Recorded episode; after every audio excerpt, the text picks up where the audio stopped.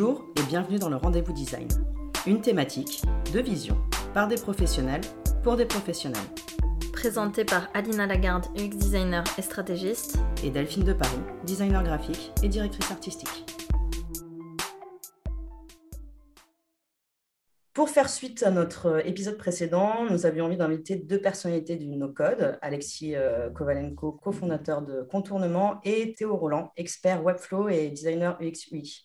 Ils sont là pour compléter nos recherches sur les outils et sur cette communauté grandissante. Avec eux, nous allons reparler des outils, quoi faire avec, la communauté no-code, le marché potentiel et par où commencer si certains d'entre vous veulent se lancer dans le no-code. Bah, tout d'abord, merci d'avoir accepté notre invitation. On va euh, démarrer par une petite présentation, si vous le voulez bien. Donc, euh, peut-être Théo Roland, euh, si tu peux te voilà, présenter un présenter. petit peu. Ok. Exact. Euh, yes, alors salut. Donc moi c'est Théo Roland, nantais, euh, et comme on l'a dit, designer de formation, et je suis arrivé dans le code euh, un peu par la frustration. Euh, donc étant designer, bah, voilà UX j'avais pour habitude de concevoir des, des, designs de sites web et je pouvais pas forcément les développer pour mes clients. Il me fallait une solution pour ça. Alors la première solution c'était de trouver un collaborateur, un développeur WordPress ou autre. Et ça s'est pas toujours très bien passé. Du coup, j'ai voulu le faire par moi-même. Et le no-code s'est présenté à ce moment-là, comme un alignement de planètes. Et, euh, et j'ai sauté sur, l'occasion. Et depuis, euh, voilà, c'est une longue histoire d'amour entre Webflow et moi. Et, euh, et j'en fais aujourd'hui voilà, de la formation, de la prestation, du consulting. C'est assez varié. Mais euh, toujours voilà, essayer de maintenir ensemble le design et, le développement, développement de code, on va dire. Nice. Et toi, Alexis, on, alors, on te voit un petit peu plus, mais enfin, peut-être nous, on te connaît un petit peu plus. Euh, mais si tu peux te représenter. Avec plaisir. Bah déjà, merci euh, de l'invitation. Content d'échanger avec vous. Moi, j'avoue que c'est un sujet que je maîtrise très mal, hein, le design. Donc, euh, moi, je vais faire un peu le rôle du mec qui comprend rien, parce que c'est vrai, c'est même pas un rôle. Je veux vraiment là-dessus. Mais par contre, je peux vous parler de no code. Euh, donc, moi, je suis dev à la base, j'ai un background technique. Ça fait longtemps que je fais des sites web. Et j'ai cofondé Contournement avec mon associé Erwan Kézar il y a deux ans à peu près, en 2019, été 2019, on a commencé. Avant ça, on travaillait ensemble dans une société qui s'appelle Simplon, où, euh, bah, qu'il avait cofondé. Euh, voilà, où on formait des développeurs. Voilà, donc on a fait un peu le, le passer d'un côté à l'autre euh, de la barrière, mais euh, toujours bah, le, le, truc central, c'est la pédagogie et euh, la volonté de démocratiser les technologies, parce que pour moi, et c'est sympa que justement ça nous rassemble, on a tous un background différent, mais aujourd'hui on a un sujet en commun, c'est le no-code, et c'est un sujet, je pense, qui doit rassembler beaucoup de monde parce que c'est vraiment l'accessibilité à la production euh, numérique. C'est-à-dire qu'aujourd'hui, il n'y a aucune raison que tout le monde ne soit pas capable de faire un site, de faire euh, une application, de pouvoir automatiser des tâches, de faire toutes ces choses-là. Donc ça, c'est vraiment la mission de contournement, c'est démocratiser ces outils, surtout par la pédagogie, mais euh, voilà, globalement un peu ça. Et j'ai rencontré Théo quand on commençait à préparer notre première formation, qui était a, qui n'a jamais vu le jour, mais qui était un bootcamp euh, no code. Et j'ai cherché sur Malte euh, les experts Webflow, il n'y en avait pas beaucoup. Et voilà, il y avait Théo et on a, on a discuté, on s'est bien entendu. Il est venu à Paris, euh, on s'est vu à Nantes aussi. Enfin voilà, c'est le début d'une grande, euh, j'allais dire histoire d'amour, d'une collaboration, on va dire. Mais, voilà, donc c'est pour ça que je suis aussi très content euh, qu'on soit tous les deux pour répondre à vos questions parce que voilà. Ouais, et, du, et, du, coup, pourquoi c'est. Enfin, du coup, ça s'est pas fait parce que euh, vous avez trouvé. Enfin, T'as pas de clients, tout simplement. non, on voulait faire notre. C'était bah, au tout début quand on a commencé le projet de contournement, c'était de faire le, le wagon du no-code, littéralement. Quoi. Ouais. Vraiment, euh, donc une formation de neuf semaines. Euh, Enfin, voilà, vraiment autour dessus. D'ailleurs, je pense que c'est ça qu'on avait présenté dans Delphine quand on s'est rencontrés, là, cet atelier crème de la crème. Ou peut-être euh... qu'on était déjà passé à autre chose parce qu'on a pivoté assez vite, mais au début, oui, on a vraiment que... parcouru. Euh... Je ne sais pas si tu te souviens, j'avais, je bossais sur un, un projet d'application et, euh, et, tu m'avais dit que vous faisiez, par exemple, une, genre un, un genre d'entretien pour voir euh, la faisabilité de l'appli, ouais. enfin, du produit digital qu'on voulait développer, à savoir si c'était possible en no-code et qu'après, vous vous accompagnez sur la réalisation du produit, tu te souviens? Ouais, mmh. alors ça c'était déjà en fait du coup la deuxième formation, ouais. c'était euh, formation side project je pense plutôt où on accompagnait mmh, des gens ça, pour ouais. faire euh, et puis c'était le soir et le week-end parce qu'en fait on a pivoté, enfin on a pivoté euh, plein de fois dans l'histoire de contournement mais vraiment à l'origine c'était un bootcamp de neuf semaines et on voulait faire du Webflow, du Bubble, du Zapier, de Adalo et en fait j'avais contacté tous les experts de chacun de ces outils pour essayer de monter genre un peu l'agence touriste du no-code. Et parce que je voulais pas faire moi tous les cours, pas faire, enfin, comme beaucoup de bootcamp, je trouve qu'il y a un peu des arnaques, tu vois, où voilà, les gens, ils savent un peu tout faire, ils s'improvisent un peu mm. formateur de tout ça. Voilà, nous, on voulait les meilleurs dans chaque truc. Mais le problème, c'est que je pense que c'était trop tôt. Puis nous, voilà, personne ne nous connaissait, personne personne connaissait le no-code hein, globalement à ce moment-là.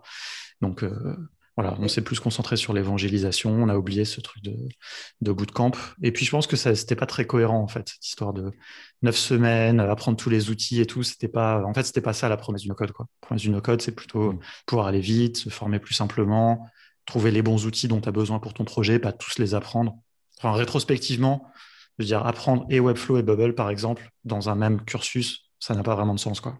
Je pense que votre idée de plutôt accompagner sur une idée et voir ce qu'on peut en faire en MVP avec euh, des outils no-code qui sont vraiment euh, cohérents pour la, création et pour aller vite, c'est quand même plus, plus sympa, même pour celui qui va apprendre derrière, euh, que d'apprendre tous, les outils en se disant bah, il y en a peut-être que je ne vais pas utiliser, qui ne vont pas me servir.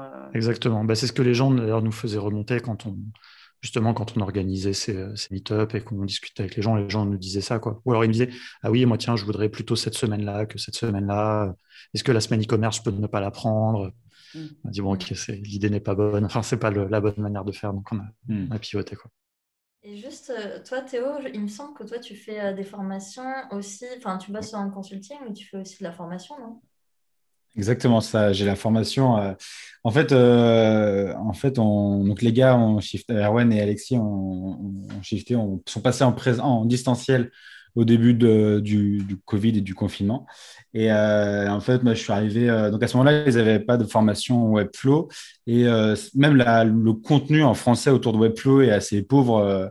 Donc, euh, il y avait vraiment un besoin, j'avais énormément de questions, de plus en plus de questions d'agences euh, qui voulaient former des designers en interne euh, ou d'entreprises ou autres. Et, donc, je faisais bah, que me répéter finalement à chaque fois, à chaque nouvelle agence, on renvoyait les bases et on, avançait.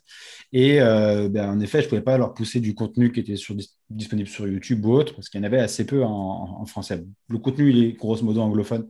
On a, surtout des grosses bases et des grosses références qui proposent beaucoup de contenu euh, anglophone, mais, euh, mais donc vraiment un besoin en français. Et euh, quand j'ai commencé à travailler dessus, j'en ai parlé directement à Alexis et Erwan en disant que bah, voilà, je voulais proposer une formation Webflow. Eux n'avaient pas ça dans leur proposition, donc on a décidé de bosser ensemble sur cette partie-là. Eux, ils avaient l'aspect pédagogique, moi j'avais l'aspect technique de bah, je connais l'outil, donc je sais de quoi je parle. Mais derrière, bah, il y a en effet des principes de logique du web, etc. mettre en place, à, enseigner, qui ne sont pas forcément simples. Donc, il y avait une phase de pédagogie et les gars, de par leur expérience avec euh, Simplon et développement, enfin l'apprentissage du développement et l'apprentissage, donc la conception des différentes formations de code, ils avaient déjà ce, bagage-là. Donc, on a bossé ensemble sur la, formation et Init Programme qui enseigne du coup Webflow euh, de A à Z. Et euh, on va un peu là aussi en venant intégrer tous les systèmes no-code qui sont annexes et qu'on peut venir connecter avec Webflow. Ça, c'est bien parce que c'est vrai que c'est intéressant de, voir les autres pour pouvoir les connecter parce que c'est aussi l'avantage du no-code, c'est de pouvoir connecter un peu tous les outils entre eux et de pouvoir faire un, vraiment un produit hyper puissant où, euh, euh, finalement il n'y a pas, vraiment pas besoin de code. Quoi. C'est ça. En fait, souvent, on, arrive à, comprendre les limites d'un outil et d'y répondre, de dire bon, bah, OK, par exemple, euh, sur Webflow, j'ai besoin de compte client. OK, c'est pas natif. Il faut que je pense à prendre MemberStack. J'ai besoin d'automatisation. Bon, bah, je prends Zapier. J'ai besoin de base de données externes. OK, donc Airtable. J'ai besoin Et en fait, c'est comme ça où dès le début, quand on maîtrise les outils, on va être capable de dire pour ce projet-là spécifiquement, Webflow, ça va pas suffire ou euh, Airtable, ça va pas suffire. Ou... Et du coup, il va falloir comprendre la c'est la stack en fait, la stack d'outils, ensemble d'outils qu'on va, dont on va avoir besoin. Et, nos codes en fait c'est c'est top pour ça parce qu'ils sont tous interconnectables et on peut vraiment faire euh, nos Lego ensemble et construire notre. il y a vraiment deux, écoles quoi dans le, no-code. C'est l'approche vraiment très modulaire, comme a décrit Théo, et puis une approche plus, euh, je sais pas, intégrée, monolithique, je sais pas comment dire, mais comme euh, Bubble par exemple, Enfin, tu vois, qui d'ailleurs peut-être, je sais pas, pour ça aussi plaît moins à des designers. Je sais pas, c'est un. Enfin, je veux pas euh, mal parler de, Bubble, c'est un super outil no code, mais je pense qu'il y a un truc qui est, euh, qui est moins. Enfin, en tout cas, je vois moins de mm. designers s'y mettre que, par contre, adopter plus cette approche. Bon, déjà parce que Webflow est un outil extraordinaire pour des designers, mais aussi parce que, bah, par exemple, Airtable, tu vas pouvoir l'utiliser en lien avec Webflow, mais tu vas aussi pouvoir l'utiliser tout seul pour euh, faire ta gestion de projet, faire ta compta, euh, faire euh, mm. tout. Enfin, moi, toute ma vie. Quoi. Enfin, j'ai la moitié de ma vie dans Airtable, la moitié de ma vie dans Notion, globalement. Question euh, historique. Comment est apparu un petit peu le no-code? D'où ça sort euh, Comment vous en ah, là, c'est terrain sensible. bah, moi, je peux te donner la réponse qu'on donne, euh, tu vois, parce que comme on a, on s'est fait un peu des évangélistes de tout ça, tu vois, on a préparé un peu des historiques et tout. Nous, on, place un peu le no-code avec les tableurs. Tu vois, le, en fait, les tableurs, c'est des outils no-code, quoi. Et donc, le premier tableur, c'est VisiCalc, 1979 c'est le moment en fait où les comptables ils étaient plus obligés de programmer tu vois des formules pour faire des pour faire des sommes des choses comme ça. Ils étaient plus obligés de faire appel à des développeurs faire programmer donc tu vois toute leur compta ils ont pu eux-mêmes rentrer les chiffres et puis après ils avaient des chiffres. Tu vois cette abstraction en fait plus à coder pour faire ce que tu veux faire tu voilà. Mais bon après ça c'est un peu le, truc c'est un peu la préhistoire du, du no code parce que sinon après euh, si on parle vraiment des outils là comme on parle maintenant c'est plutôt dans les années 2000 Dreamweaver, que, que Théo n'a pas connu parce qu'il était trop jeune. Non, trop jeune. Dreamweaver, ouais. Mais voilà, des choses comme ça, quoi. C'était l'enfer, mais c'était bien pratique quand même. Non, c'était l'angoisse. J'ai jamais réussi à trop l'utiliser, donc, euh, mais je pense que quand tu connaissais un peu l'outil, euh, ça, ça, facilitait la vie quand même, non? Non. bah, si tu compares, ouais, mais tu vois, parce que non, mais je... c'est vrai que Dreamweaver c'était pas ouf, et... mais en même temps, sinon, sinon tu devais taper du code, tu vois, t'avais pas le choix. Donc en fait, même si c'était pas forcément facile à prendre en main, comme Flash n'était pas forcément facile à prendre en main et tout ça, mais euh, tu avais l'alternative, juste sinon c'était euh, tu ouvrais euh, ton traitement de texte et puis tu fais un notepad ou je sais pas, et tu mettais du code quoi. Ouais, puis je pense qu'à l'époque c'était beaucoup plus difficile de récupérer les informations sur internet parce que je pense qu'aujourd'hui, si tu as envie d'avoir un bout de code, je pense que tu le trouves très facilement, non? Je code pas du tout, mais. Si, si, carrément. Bah, je sais pas, Théo, c'est une bonne question. Parce que moi, je suis développeur, du coup, mais je pense que Théo, ça t'arrive régulièrement. Je pense que dans Webflow, il y a quand même souvent ce besoin, des fois, de un petit bout de code. Quoi. Ouais, c'est ça. En fait, euh, aujourd'hui, en Webflow, on peut aller au-delà de, Webflow et ajouter du, custom code. Euh, et en effet, la recherche, en fait, la recherche, là encore, est très anglophone. Il faut connaître le thème que tu vas chercher et le taper en anglais et tu as Stack Overflow qui remonte directement ou alors des forums. Mais l'information, tu la trouves rapidement.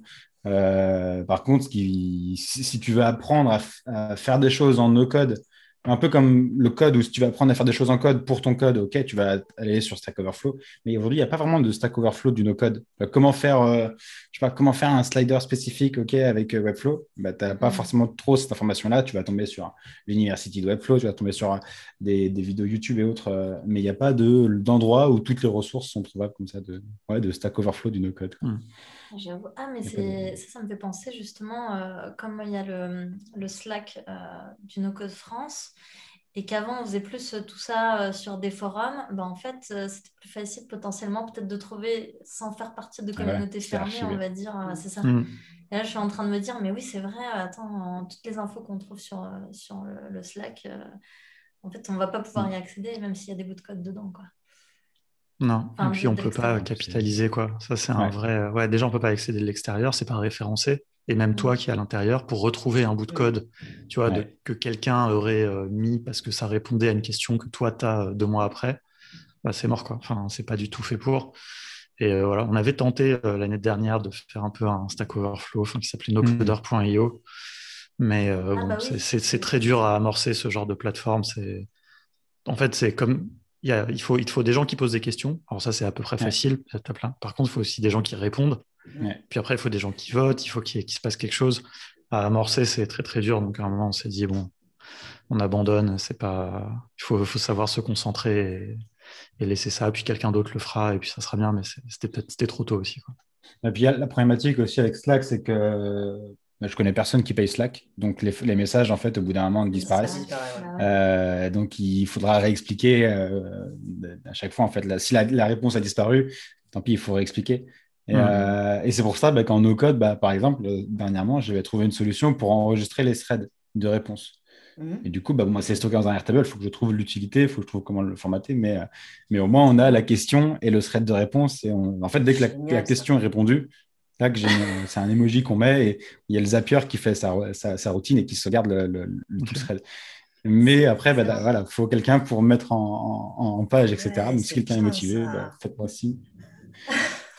mais mais voilà, c'est des mines d'or comme ça, mais il faut, faut le mettre en place. Il faut, faut quelqu'un pour. Après, c'est le truc. Il manque du temps. Il manque, on manque de temps. C'est ça. Exactement. C'est toujours le problème. C'est pour ça qu'il faut arriver à, à capitaliser ou à faire euh, le côté collaboratif. Quoi. On manque tous de temps, mais on a tous un tout petit peu. Si on met tous un mm-hmm. tout petit peu, on peut arriver à faire des choses. Quoi. Mais en fait, le truc aussi, je pense, c'est que le no-code, il y a une grosse fragmentation. C'est-à-dire que dans la programmation, par exemple, sur Stack Overflow, bon, il y a plein de langages de programmation hein, obscurs, mais tu en as 4, 5 qui sont euh, les plus populaires. Ruby, PHP, mm. JavaScript, etc. Et donc, du coup, c'est plus facile. Sur les outils no-code, il y en a tellement. Il en sort tous les jours que je pense que c'est plus par outil, tu vois. Et puis il y a le truc de la langue aussi. Après, c'est vrai que nous, on est spécialement attachés à essayer de faire des choses en français mm-hmm. parce qu'on pense que la démocratisation, elle passe par là. Mais euh, moi, je pense plus finalement maintenant qu'il faudrait des choses plus par outil. Surtout des outils comme Bubble ou Webflow qui sont tellement conséquents qu'ils méritent en fait chacun d'avoir leur forum. Bah, le forum de Bubble, cela dit, est très, euh, est très dynamique. Je ne sais pas si celui de Webflow l'est autant. Si, si, aussi, ouais. non, ouais, en anglais, quoi, juste. Ouais, voilà, par contre, même mm. les Français parlent, répondent en anglais. Donc, euh... Hmm. Vincent Bidot, si tu es là, voilà, si tu peux traduire tes, messages. On voulait savoir aussi avec euh, Alina euh, ce que vous utilisiez comme euh, outil au quotidien d'outils no-code. Vraiment. je pense qu'on a, on a, globalement les mêmes outils. Ouais, je pense qu'on a un peu la même stack. Ouais. bon, je peux répondre rapidement. Enfin, nous, au quotidien, on utilise énormément Airtable et Zapier. C'est vraiment ce qu'on utilise le plus. Euh, toute notre infrastructure, enfin toute proportion gardée, hein, on est une société de deux personnes, mais on ne veut pas avoir euh, d'assistants, de stagiaires, on peut tout automatiser, enfin le plus qu'on peut. Donc on utilise vraiment ces deux-là énormément. Notion aussi, on peut, débattre est-ce que c'est un outil no-code ou pas, mais on utilise beaucoup de Notion. Et voilà, globalement, c'est tout. Et on utilise un petit peu Webflow, notre site sur Webflow, mais toute proportion gardée parce que ce n'est pas notre, notre point fort, mais c'est qui gère ça. Mais euh, voilà. Bah, c'est ça. Globalement similaire à Notion pour la gestion de projet, gestion de vie euh, professionnelle, on va dire. Euh, Zapier est de plus en plus Integromat, qui fait la même chose que Zapier, grosso modo, mais Zapier pour faire toutes les tâches automatisées. Donc, grosso modo, Zapier, c'est ce qui va faire tout l'onboarding des étudiants, toute la gestion de comptabilité, création des factures, etc. Donc toute la partie un peu pénible, je la passe à Zapier. Mm. Euh, et stockage des données, en effet, tout ça, ça va sur, sur Airtable, qui est l'outil de référence pour ça. Donc, euh, et les données, euh, comme je disais, bah, les threads de, les threads de questions-réponses, donc tout va sur Airtable, les, la comptabilité des formations, la comptabilité du studio, tout, tout passe par, par là. C'est vraiment pratique. C'est vraiment la stack des trois outils, on va dire, gestion, données et automatisation qui permet de fonctionner à petite échelle comme ça et d'avoir d'avoir énormément de tâches pénibles qui nous prennent du temps, mais qui sont faites par des, automatisations, des systèmes simples. C'est mm. plus simple. Il faudrait peut-être qu'on se mette à, à, Ouais, non, mais on n'est pas encore passé à l'automatisation, on est encore euh, à la, On est encore bébé là. Chaque chose en son temps. Hein. Mais, mais euh, Airtable, enfin Zapier, après, c'est l'automatisation. Il faut avoir des choses à automatiser, ce qui n'est pas forcément le cas de tout le monde. Par contre, Airtable, je pense vraiment que ça, sert à tout le monde. Quoi. Mm. Enfin, vous on forcément des tableurs, non? Euh, Vous devez utiliser Google Sheets, non, j'imagine Oui, tout à fait. Mais mm. on avait testé au tout début de, la création du podcast, on avait testé mm. Airtable. Et puis on est, on est passé sur Notion ensuite. Qu'est-ce qui détermine vos choix d'outils? Ouais, en gros, pour expliquer, je pense un peu le choix d'outils, il faut donner le, contexte. Par exemple, Notion, en similaire, on va avoir Coda, je pense, qui fait globalement la même chose que Notion. Euh, pourquoi Notion plutôt que Coda Parce que je trouve que c'est plus flexible et que, ça correspond mieux à ma façon de travailler. Euh, je suis très clavier, donc le, markdown, le slash H2 euh, et on enchaîne avec un titre on descend, etc. C'est un truc que moi j'adore dans, ma façon de travailler. Mes, mes, doigts décollent jamais du clavier, j'ai pas besoin de prendre la souris pour avancer. Enfin, c'est un, un, temps énorme de mon côté. Tu aurais pu être développeur dans une autre vie. Je pense, ouais, je pense que ouais, j'ai eu les bases, j'ai bien aimé ça, mais c'est vrai que bon, bah, le PHP, le SQL, ça m'a un peu dégoûté. Le JavaScript aussi, j'ai pas forcément trop accroché. Donc, euh, je pense que c'est pour ça que je suis parti vers le no-code. Mais en effet, je pense que dans une autre vie, j'aurais aimé ouvrir mon terminal et, et lancer mes programmes comme ça. Mais non, non, là, euh, ouais, Notion plutôt que Coda pour la, la, flexibilité. Euh, Zapier plutôt qu'Integromat, même si là, il y a une transition, bah, c'est pareil, hein, pour la simplicité d'usage. Euh, bah, puis Webflow aujourd'hui pour la conception de site, parce que c'est ce qui est le plus, euh, le plus ouvert, ce qui me permet d'être vraiment précis dans mes designs et dans dans mon développement. Vraiment pouvoir développer ma maquette pixel près. Et en fait, il y a aussi un autre facteur, je pense, c'est le prix. Euh, parce que, bah, en effet, dans ta vie de freelance, quand tu vas avoir autant d'outils, il va y avoir des, outils que tu vas payer, d'autres qui seront gratuits. la facture monte assez vite. Euh, et c'est d'ailleurs l'une des raisons de pourquoi je commence à envoyer des tâches de Zapier vers Integromat, parce qu'Integromat, c'est beaucoup plus ouvert en formule gratuite. Euh, donc, je veux essayer de réduire cette facture-là Zapier et toutes les tâches qui bah, fonctionne très bien sur Zapier et que je peux passer rapidement sur Integromat sans trop me prendre la tête, je commence à le faire. Et dès qu'il y a des tâches plus techniques, euh, je pense à des créations de factures, etc., bon, ça, je laisse sur Zapier parce qu'elle tourne sur Zapier, ça fonctionne bien. Je ne vais pas me prendre la tête maintenant, je la suis déjà pris euh, suffisamment euh, lorsque j'ai créé le process. Mais, mais ouais, il y a cette notion de prix-là qui va jouer. Je pense, je que j'ai deux outils côte à côte. J'essaie de voir lequel me parle déjà le plus en termes de design, en termes de, de, ressenti. Et ensuite, il va y avoir le prix, évidemment. Mm. je pense qu'il y a vraiment autant d'outils qu'il y a de, personnes. Et il y a, enfin, voilà, Théo a bien dit, hein, c'est plein de, critères différents. Enfin, nous, on a même fait une formation gratuite pour apprendre aux gens à choisir leur outil. C'est un peu euh, méta, quoi, mais euh, c'est vraiment ce truc-là du budget. De... Nous, il y a un critère aussi que tu n'as pas évoqué, Théo, mm. qu'on essaie de te dire aux gens, c'est regarder aussi un peu euh, spécifiquement sur les outils no-code, quelle est la solidité un peu de la boîte qui est derrière, quoi. C'est pas toujours ah facile à évaluer.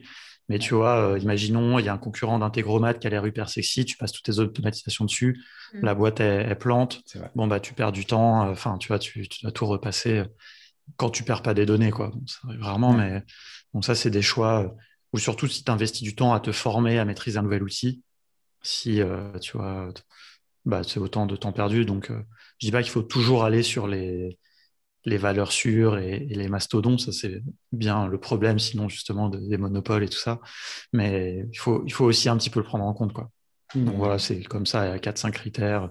La communauté, si la communauté est active, si tu vas avoir du support. C'est cool aussi d'utiliser un, petit obscur qui te correspond parfaitement. Si tu es le seul à l'utiliser, tu vas pas bénéficier de, de, voilà, tu vas, tu vas chercher une question, tu vas être bloqué tout seul. Enfin voilà, il y, a quelques critères comme ça. Et tu en as parlé un tout petit peu, vraiment très rapidement tout à l'heure, Alexis, mais je voulais savoir pourquoi tu t'es dirigé vers le no-code, sachant que tu es dev? Même si je sais que ce n'est pas incompatible et que je suppose que tu continues peut-être à développer derrière, mais, mais j'ai l'impression que tu es quand même vachement actif en no-code. Donc, du coup, non, c'est vrai que je fais quasiment plus de, dev. Par contre, j'aime bien euh, sortir une ligne de code de temps en temps. Enfin, quand on a collaboré, par exemple, avec Théo, euh, bah, c'est vrai que le fait de connaître le JavaScript, ça a aidé une ou deux fois à, euh, dépasser les contourner, on va dire, les limites de Webflow. donc, mais vraiment, maintenant, ça se limite à ça. Bah, pourquoi En fait, c'était vraiment, c'est, je vais être honnête, hein, c'est une opportunité entrepreneuriale, j'ai envie de dire quoi. Enfin, c'est-à-dire que moi, j'ai jamais été un développeur passionné. Voilà, je ne suis pas un mm. très bon développeur, d'ailleurs, je suis plus un, bidouilleur. Et euh, donc, de toute façon, ça faisait déjà, déjà à Simplon, je gérais l'agence web, je m'étais un peu éloigné du code. Donc, déjà, comme je n'étais pas hyper bon, le fait en plus, ça va très, très vite. Donc, voilà, moi, je suis bon pour bosser avec des développeurs, encadrer une équipe technique, coder moi-même. Bon, de toute façon, j'étais déjà sur la fin, on va dire, un peu de ce truc-là. Et là, on s'est dit, euh, moi, ça, les outils no-code m'ont beaucoup plu. Mais c'est vraiment Erwan qui suivait, ça avec attention et qui a attiré mon attention sur Coda, sur Airtable.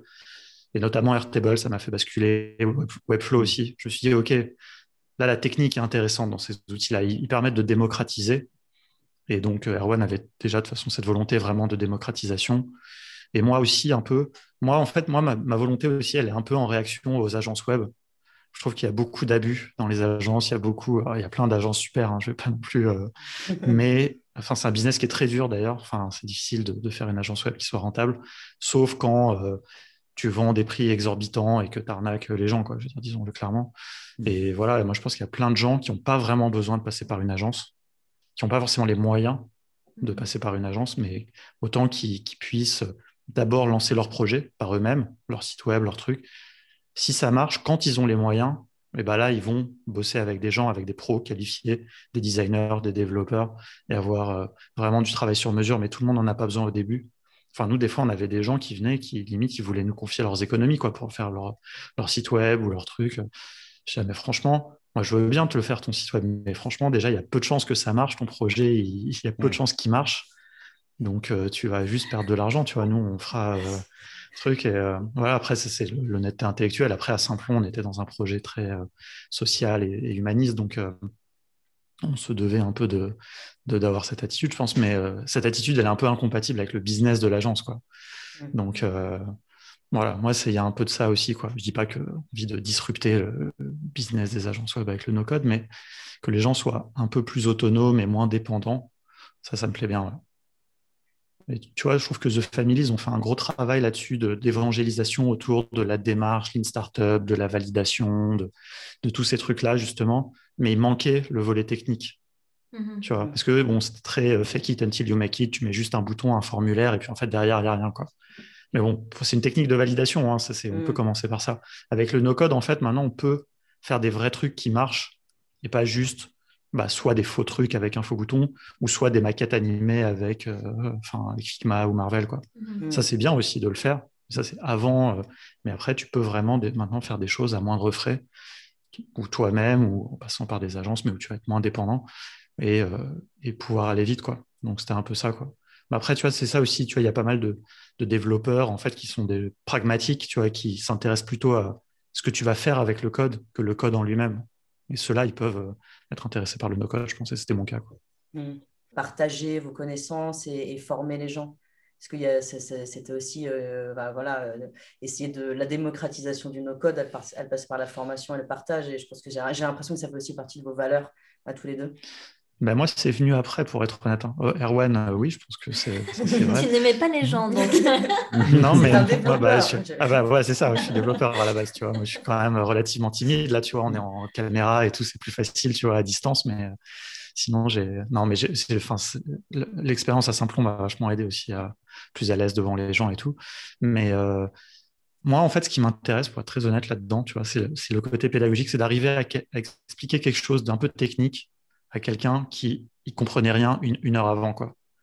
Tu vois Nous, notre ambition, enfin, moi, mon challenge, ce qui m'intéresse, j'aime bien partager et tout, hein, mais bon, ce qui m'intéresse, c'est de me dire, OK, si quelqu'un, juste, il sait servir de sa souris, il sait euh, consulter ses mails, eh ben, je vais réussir à lui faire utiliser une base de données relationnelle via Airtable et via le fait que ce soit un outil extrêmement, bien, euh, extrêmement ergonomique, bien designé, etc. Tu vois Mais moi, j'ai ce challenge d'arriver à lui expliquer ça. C'est des notions très techniques, tu vois.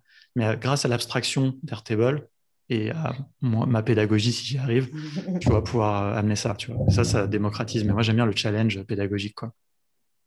Ok. Euh, moi, je me demandais parce que Théo, tu as un petit peu répondu à la question tout à l'heure en disant que, que Webflow, c'était un logiciel plus ouvert et, et, en fait, ça te permettait de faire plus les choses au pixel près. Mais euh, tu penses quoi du coup, euh, vu que tu as choisi Webflow par rapport à d'autres, euh, tu penses quoi, je sais pas moi, de Doric, Squarespace, Wix, WordPress Ouais, voilà. Alors ça, ça, tombe bien parce qu'on a fait un live avec Stan, si Stan t'écoute, bah, salut Stan, sur Doric, en ah. partant d'une maquette que j'avais designée. Euh, et, l'enjeu, c'était de voir un petit peu les contraintes de Doric, savoir ce qui était développable, ce qui n'était pas, etc. Et je trouve ça hyper intéressant de, du coup de tester, parce que j'ai jamais eu l'occasion de tester directement Doric, London Card, par exemple. Euh, moi, j'ai fait l'étape, donc, je travaille avec un développeur, WordPress majoritairement, mmh. euh, puis tester WordPress moi-même avec Divi ou Elementor qui sont déjà des builders, euh, permettent de faire des choses quand même assez, assez sympas. Mais il y avait encore de la frustration, on ne pouvait pas vraiment pousser euh, la créativité. Tu peux pas passer de ton Figma à Divi, quoi. Ouais, c'est ça. C'est ça, il y a, y, a, y a, trop de contraintes. c'est vraiment des blocs préfaits que tu vas pouvoir customiser, mais ça reste quand même assez contraignant. Euh, et moi, ce que je voulais vraiment, c'était bah, la manière d'un Photoshop, d'un Illustrator, d'un InDesign ou autre, de partir d'une page blanche et de me dire, OK, euh, bah, ou d'un Figma, OK, je vais, reconstruire, ce que j'ai fait euh, sur Figma ou XD ou autre. Et, en fait, je ne suis pas hyper fan des templates. Je pense que ça, c'est plus mon, côté personnel qui préfère tout construire de A à Z. Euh, mais il y a énormément de systèmes de templates. Hein. Squarespace, ça repose sur beaucoup de, templates. Euh, on va avoir beaucoup de systèmes. Il me semble que Doric, euh, c'est le cas aussi. on va avoir des templates Divi, des templates Elementor, etc. Enfin, c'est vraiment là aussi ce qui permet d'ouvrir la création de sites web à pas mal de, personnes. Mais ce qui m'a fait pencher pour Webflow, c'est clairement l'ouverture et la possibilité d'aller au pixel près, d'aller euh, au-delà de juste déplacer des blocs, d'aller vraiment penser toute la conception, la structure, puis le style, puis les interactions, venir injecter des données dynamiques, etc. Enfin, c'est vraiment, euh, euh, c'est vraiment poussé. Et même si, je pense que, en fait, on me demande beaucoup si il est possible d'envoyer directement, d'avoir un bouton qui fait OK, Figma, tout le transforme en site Webflow. Parce que même si ça existait un jour, je prendrais pas plaisir à le faire, à me dire bon bah ça y est, j'ai fait mon Figma, hop, publié, ça, ça sort un site, c'est sur tout mon domaine et c'est fini. Non, je, ce, qui me plaît vraiment, moi, c'est de partir de cette page blanche, de me dire ok, euh, du coup bah là, j'imagine que tout est responsive, que mes tailles de texte s'adaptent en fonction de la taille de l'écran, donc il faut que j'utilise ça. Donc, il faut que je, prévoie ça, que je calcule et tout. Et c'est là où je pense que peut-être il y a eu, euh, je devais être développeur dans une vie intérieure. Mais euh, il y a cet aspect-là où j'ai envie de le construire moi-même, j'ai envie de développer mon, faire ma tambouille, de développer mon site. Surtout c'est Webflow qui m'a ça. Surtout que sur Webflow, ça, ça, fonctionne vraiment, je trouve, comme. Enfin, il y, a une logique un peu de dev euh, pour avoir un peu touché en termes de, blocs et tout. Donc, bah, en fait, c'est vraiment euh, du développement visuel. Hein. On a les mêmes euh, notions, euh, on a la même sémantique que sur, que sur du développement HTML. On a, la, on, a le, la même, alors on a la même approche que le CSS où on a le principe de classe, le principe d'ID pour venir apporter un nom à une modification et enregistrer cette modification-là pour la réutiliser plus tard. on, a le même, on a les mêmes propriétés CSS, donc de style qu'on va venir modifier, sauf qu'on va le faire visuellement on va le faire à la manière d'un Photoshop où, bah, OK, je viens sélectionner avec euh, l'interface de euh, mes couleurs, bah, je viens sélectionner la couleur, je viens sélectionner mes options de typographie, je viens sélectionner mes positionnements, etc. Sauf qu'on va avoir en effet des notions un peu plus abstraites qui sont liées à du développement, de la position, du display, des unités euh, typiques. On n'a pas que du pixel. Sur Figma, on va avoir que du pixel. Mhm. Mais en effet, bah, le, web est responsive, le, web va reposer sur des principes logiques, donc on va avoir besoin parfois de pourcentage, parfois de VW, VH, etc. Enfin, je ne vais pas détailler, mais il y a mhm. vraiment voilà, des notions de développement qu'il faut connaître, c'est la logique du web, mais qu'on vient mettre en place visuellement avec Webflow.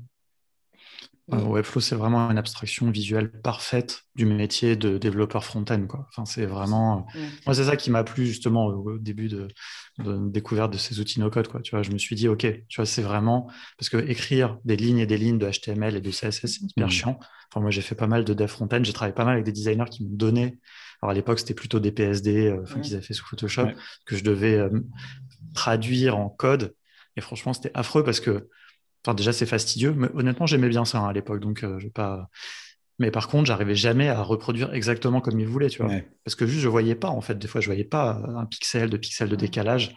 Et pour eux, je comprends que c'était hyper frustrant, tu vois. Ils avaient l'impression que je respectais pas leur travail. Moi, des fois, juste, je voyais pas le, le truc. Alors, euh, écoute, euh, merci, merci Alexis pour ce petite, cette petite information parce que j'ai beaucoup pesté contre les développeurs. Donc, maintenant, je, je, le ferai. Non, as le droit. as le droit. Mais justement, tu vois, c'est ça qui est extraordinaire avec Webflow. C'est on n'est jamais mieux servi que par soi-même, tu vois. Ouais. Il faut, non, En fait, je pense que c'est pour ça que ça plaît beaucoup et que ce n'est pas forcément des développeurs qui passent sur Webflow, mais plutôt des designers qui se forment à Webflow. En fait, euh, aujourd'hui, il y a beaucoup de. En fait, je le vois un peu comme une extension. Le, designer il y a 20 ans, ok, il faisait son design et ensuite ça partait en développement. Le designer il y a 5-10 ans, il faisait son design, puis il faisait un prototype avec une vision, avec euh, Figma, etc. Et il venait présenter. Déjà, il y avait un fonctionnement logique de on vient euh, avoir une séquence de, de, plans de travail qui donne un processus. Et je pense que c'est là aussi où est arrivé le principe du X et de OK, donc là, ça fonctionne moins bien parce que la personne n'a pas compris où est-ce qu'il fallait cliquer et autres. Et là, je pense qu'il y a vraiment une nouvelle extension où OK, la personne, elle a designé, elle peut le prototyper si on a envie de passer par une phase prototypage, et elle peut aussi le développer directement sur Webflow parce qu'elle a compris le principe. je pense que la personne qui est le mieux, le mieux la personne qui est le, plus apte à développer une maquette sur Webflow, c'est la personne qui a designé. Et, euh, mm-hmm. en fait, c'est vrai que tu gagnes du temps. Hein. tu comprends toutes les animations, tu sais où tu vas aller, tu comprends la, ton, ton responsive, etc. Donc, euh, je pense que ça va devenir une extension du métier de, designer web, c'est sûr. Mm. Je pense que les devs y viendront. Les devs front-end, je pense mm. qu'ils y viendront parce que euh, ça leur facilitera la vie aussi. Certains, tu vois, qui sont pragmatiques et qui, je pense que mm. après le dev, euh, ça, a tellement évolué aussi le dev front-end avec euh, React, etc. que voilà, Webflow du coup est un peu pas au même niveau, enfin, de technicité, mais c'est pas le même objectif non plus. Mais il y aura une convergence tôt ou tard, j'en suis sûr. Théo, euh, ça veut dire que tu, tu, tu fais quand même l'étape euh, design sur un logiciel euh, type Figma avant, hein, on est d'accord Si c'est pas direct bien sûr. dans Webflow. C'est une question qui revient souvent de bah, du coup, si on peut gagner du temps, pourquoi on ne fait pas tout sur Webflow? Je pense que c'est, je pense que c'est faisable si c'est ton propre projet et que ça ne te dérange pas d'itérer sur Webflow. Mais clairement, si tu bosses pour un client et que, bah, supposons, tu as fait une V1 euh, bah, prenons le cas où on, oublie euh, Figma, XD ou autre, tu as fait une V1, tu l'as fait directement sur Webflow, ton client il dit Ah, bah écoute, ça ne me plaît pas. Euh, donc il faudra rebosser cette partie-là, là et là. Quand même mis du temps, tu as mis plus de temps à faire, supposons ton héros avec ta navigation, ton amorce, etc. Tu as mis plus de temps à la faire dans Webflow qu'à la faire dans Figma. Donc tu vas mettre forcément plus de temps à venir modifier. Et donc ça, c'est si tu es sur une seule et même page, avec le principe de classe, etc tu vas faire mm. en sorte que tes éléments soient réutilisables d'une page à l'autre. Donc, si tu as créé quelque chose qui euh, est utilisé sur d'autres pages et qu'au final, sur ta page 1, tu dois modifier cet élément-là pour qu'il soit unique, il faut que tu penses à tout renommer. Tu as vraiment une logique de développement à, appliquer. Et donc, finalement, tes retours sont beaucoup plus longs à opérer.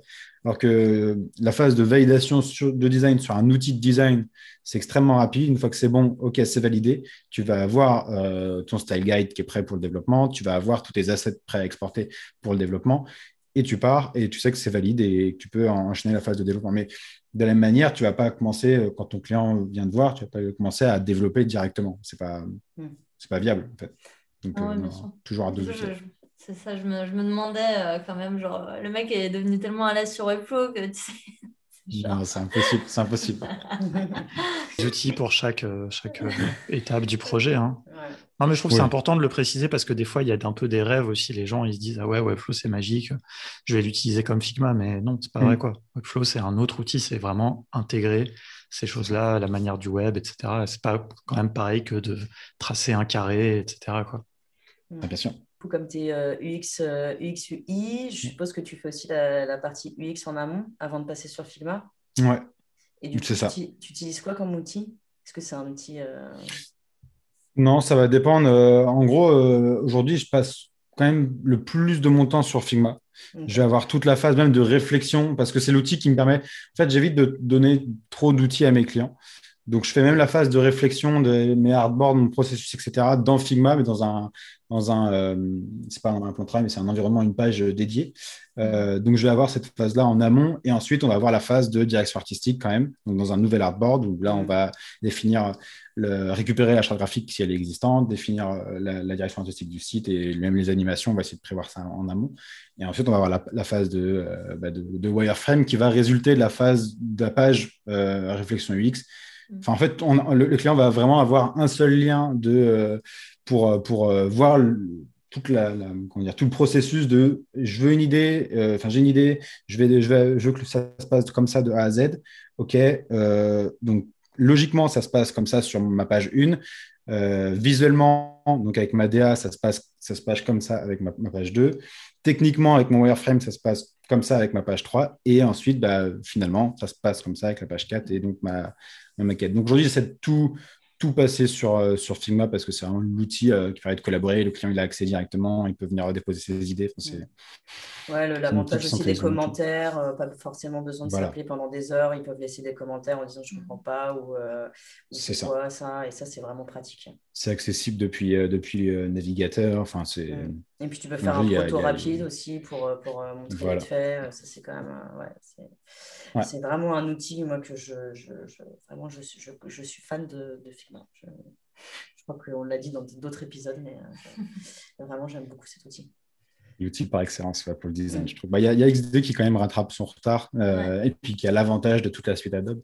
Mm. Aujourd'hui, c'est les deux seuls que bah, que je peux recommander. Sketch est quand même un peu à la, à la traîne. Framer aussi, je trouve que c'est encore à la traîne. Euh, on avait une vision pendant un moment, mais bah, là encore, j'ai l'impression que c'est un peu à l'abandon aussi. C'est les deux outils qui restent euh, les piliers aujourd'hui, Figma et XDA. Ouais, puis ils se font la guerre. En plus, j'ai l'impression, euh, dès qu'il y en a un qui sort une nouvelle feature, il y en a un autre qui, qui renchérit. c'est ce qui est intéressant aussi. Et c'est un peu. c'est un peu ce que je reproche à Webflow, par exemple, pour faire une transition qui est, complètement pas du tout voulu. Mais en gros, c'est euh, XD et Figma euh, qui, se font, euh, qui se font la guerre. Ça amène beaucoup de fonctionnalités. Et du coup, ça fait que les outils évoluent très rapidement. et à côté de ça, on a Webflow qui, par deux fois, a levé des millions. Et on attend des fonctionnalités majeures de compte client, de e-commerce, des fonctionnalités qui sont très demandées par les clients. Et aujourd'hui, moi, dès qu'on vient me voir pour du e-commerce avec Webflow, je leur dis, bah, ça dépend, vous vendez quoi? Parce que si c'est du physique, je vous recommande d'aller sur Shopify. Aujourd'hui, le e-commerce, il n'est pas prêt. Vous voulez des comptes clients, c'est Shopify ou autre, ou WooCommerce ou ce que vous voulez, mais ce n'est pas, pas Webflow, ce n'est pas prêt. Euh, donc voilà, il y, a vraiment des, points un peu, euh, centraux de développement. Et en face, il n'y a pas grand monde. On a Wix qui commence à arriver quand même sur le terrain avec EditorX, mais à la même envergure que Webflow, il n'y a pas grand monde encore aujourd'hui pour la création de sites web. Hein. Bubble vient plutôt sur la partie application. Mm.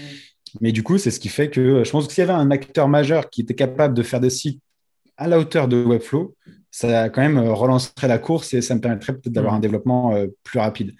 Mais aujourd'hui, euh, on est dans l'attente. Hein. On attend que les fonctionnalités sortent. Ah, puis en plus, toi, je pense que tu dois être en attente euh, hein. vraiment. genre, là, de dire, oui, ce serait bien que ça arrive rapidement. bah, c'est ça, c'est que souvent, c'est compliqué quoi, de dire bah, non, je suis désolé, je ne peux pas bosser avec vous parce que ce que vous voulez faire en e-commerce, c'était d'ailleurs le cas avec, avec Alexis, hein, la première fois qu'on a collaboré. C'était un, formulaire, euh, enfin, c'était une page produit spécifique, donc euh, il fallait un checkout spécifique avec beaucoup de données de personnalisation. Il fallait récupérer la date de naissance, le lieu de naissance. Il fallait pouvoir avoir euh, beaucoup de variables de produits sur une même page produit. Donc, quand on clique sur des variables de produits, ça change le visuel produit et autres. Mmh. Nativement, avec Webflow, ce n'est pas possible.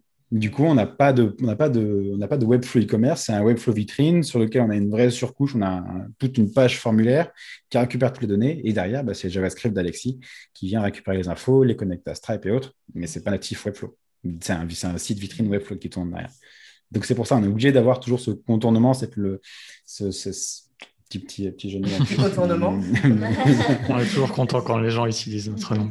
mais, mais c'est ça. On l'a déposé, hein, cela dit. Un jour, on prendra des royalties par rapport aux formations, tu avais donné justement, il y avait euh, fabriquer son MVP avec le no-code. C'est quoi la typologie en fait? Il y a peut-être d'autres typologies qu'on n'a pas explorées avec le no-code? Dans les, dans les outils, tu veux dire, dans ce qu'on peut faire avec les outils? Exactement, ouais. Bah, en fait, euh, tu vois, quand, quand, on fait des webinars, à la fin, on fait un espèce de panorama, tu vois, on a essayé. Euh, c'est plus un exercice de style, j'ai envie de dire, tu vois, on a essayé de recenser tous les outils no-code en tout cas, bon, enfin, tu vois, donc il y a des trucs no-code pour faire de la 3D, tu vois, des trucs no-code pour faire de la VR. Après, c'est un peu le no-code au sens large, quoi. Tu vois, c'est-à-dire que bon, il y a beaucoup de discussions, tu vois, déjà, est-ce que Notion c'est un outil no-code ou pas? Bon, tu vois, on peut débattre longtemps. Si tu regardes sur Product Hunt, tous les jours maintenant, il y a un outil no-code qui sort, quoi. Tu vois. en tout cas, qui a l'étiquette no-code qui sort. En fait, il y en a beaucoup. C'est des choses qui, de toute façon, avant n'étaient pas faites en code. Enfin, tu vois, bah, par exemple, je me souviens que tu parlais de Framer. Il me semble que quand ils sont sortis, les gens étaient là, ouais, c'est un outil no-code. Mais en fait, non, tu vois, c'est un de prototypage comme il y en avait déjà avant. Et puis, euh, mm. ça, ça n'a jamais été fait avec du code de toute façon, de, de faire des prototypes dans Figma, dans XD, dans Sketch avant. Enfin, donc, euh, ouais, enfin, dans les gros usages, quand même, on est quand même beaucoup sur applications, site web, tu vois, applications mobiles ou applications web, enfin, automatisation. Euh, je sais pas, tu vois, je sais, je sais pas, Théo, est-ce que tu disais VR, euh, il y a Ouais, VR. Les jeux aussi, ouais. On a fait un live la semaine dernière, c'était, enfin, dans cette semaine, d'ailleurs, mercredi, c'était sympa avec euh, Celeste Story. C'est pour faire des jeux narratifs, par exemple. Là, par exemple, je trouve que c'est un bon exemple, tu vois, de, c'est vraiment un outil no-code parce que la, tu vois, visuellement, c'est vraiment une abstraction de la programmation, quoi. Tu vois, tu sais, tu relis des blocs, c'est pour faire mm. pas des jeux en 3D, tu vois, en mode euh, Zelda, tu vois, ou je sais pas, mais plus euh, des, jeux dont vous êtes le héros, des trucs comme ça. Et donc visuellement, tu as vraiment l'impression de programmer. Tu dis, voilà, là, il se passe ça. Si l'utilisateur, il fait ça, alors il va sur tel embranchement. Tu vois, c'est comme un. Tu as un espèce d'immense logigramme. Euh, enfin, c'est pas bon mot, logigramme. Tu, tu, planifies ton storytelling par une sorte de mind mapping, c'est ça Un truc comme ça? C'est ça. ça. ça. ressemble un peu à un mind mapping, mais tu vois, où tu peux euh, faire des tests des conditions. Tu peux dire si l'utilisateur il a fait ça, alors il va aller là. Tu peux avoir des embranchements, tu peux faire des boucles, tu vois, revenir en arrière. Oh là là, ça envie de... Ouais, voilà, c'est ça, ouais, programmation nodale, ouais. Mais euh, ouais, non, allez regarder c'est la story. Bah, surtout, allez regarder le live qu'on avait fait parce qu'on bah a, on a laissé le replay sur, euh, mm. sur YouTube. Et, et euh, Pierre, le créateur de cette story, est très très drôle en plus. il, est, il, est, comédien et donc en plus, il. Enfin, voilà, c'est sur, la chaîne Contournement? C'est sur la chaîne de No Code France. No Code France, ok. C'est sur, en fait, euh, ouais, c'est, en fait, on, stream sur le Twitch de No Code France, mais on, dans des cas euh, spéciaux comme ça, on, laisse aussi le replay sur, euh, sur YouTube, sur la chaîne YouTube de No Code France. Ok, moi je vais la regarder. Ça m'intéresse. On a cette, cette petite ambition secrète de, de créer la, un peu la web TV du No Code tous ensemble, dont Théo aussi fait partie. Théo est en train de devenir accro, j'ai, constaté. Sur Twitch, c'est ça? Ouais, c'est ça. YouTube et Twitch. Samuel Etienne du no-code. Un jour, on aura des grands noms, des... peut-être pas les présidents, mais des grands noms au moins. Bah, attends, nous déjà, on, est super, euh, on, est super, content de vous avoir. Bah ouais, déjà d'avoir des, des, stars. C'est gentil. Ouais. gentil. Enfin, attention parce qu'on va finir par y croire après. on va prendre la grosse tête. Bon. En tout cas, euh, on vous rassure, on n'a pas encore de, de poster de, de vous, hein, ça, ça va? Va Ça va peut-être arriver. Hein, non, non, non, non, non, non, ça.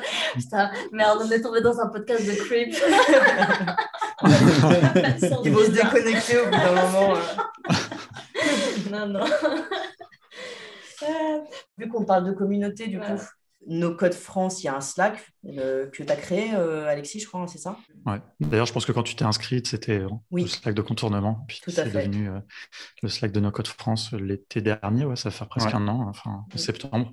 Et donc, il n'y a pas longtemps, vous avez fait la chaîne euh, Twitch et puis bah, YouTube, je pense que c'était un peu avant aussi, non euh, Ouais, enfin, on a fait à peu près en même temps, mais là, le but, c'était vraiment de capitaliser sur Twitch. enfin, c'est vraiment le but, c'est de faire des lives surtout. Du coup, j'ai vu que vous en aviez quand même beaucoup. S'il y a certaines personnes qui nous écoutent qui veulent en savoir plus, je pense que c'est pas mal d'aller voir la, chaîne Twitch parce que ça, ça peut aider à, découvrir euh, tous ces outils no-code, que c'est très intéressant. Et donc, moi, je voulais savoir en fait bah, où ça en était justement ces, ces communautés no-code? Est-ce que, est-ce que vous êtes un peu le. Moi, j'ai l'impression que c'est No Code France vraiment le, le, pilier de la communauté No Code, mais est-ce qu'il y en a d'autres qui se sont créés autour? Est-ce qu'il y en a d'autres euh, ailleurs dans le monde euh? bah, C'était un peu l'objectif, hein, c'était euh, de devenir vraiment incontournable. C'est pour ça qu'on c'est maître de la France au moins. non, mais tu vois, moi, je suis pas hyper fan du nom qu'on a choisi, mais il a le mérite au moins d'être, on va dire, unificateur et c'est pas très cool, mais il laisse la place à personne d'autre, entre guillemets en tout cas pour être généraliste.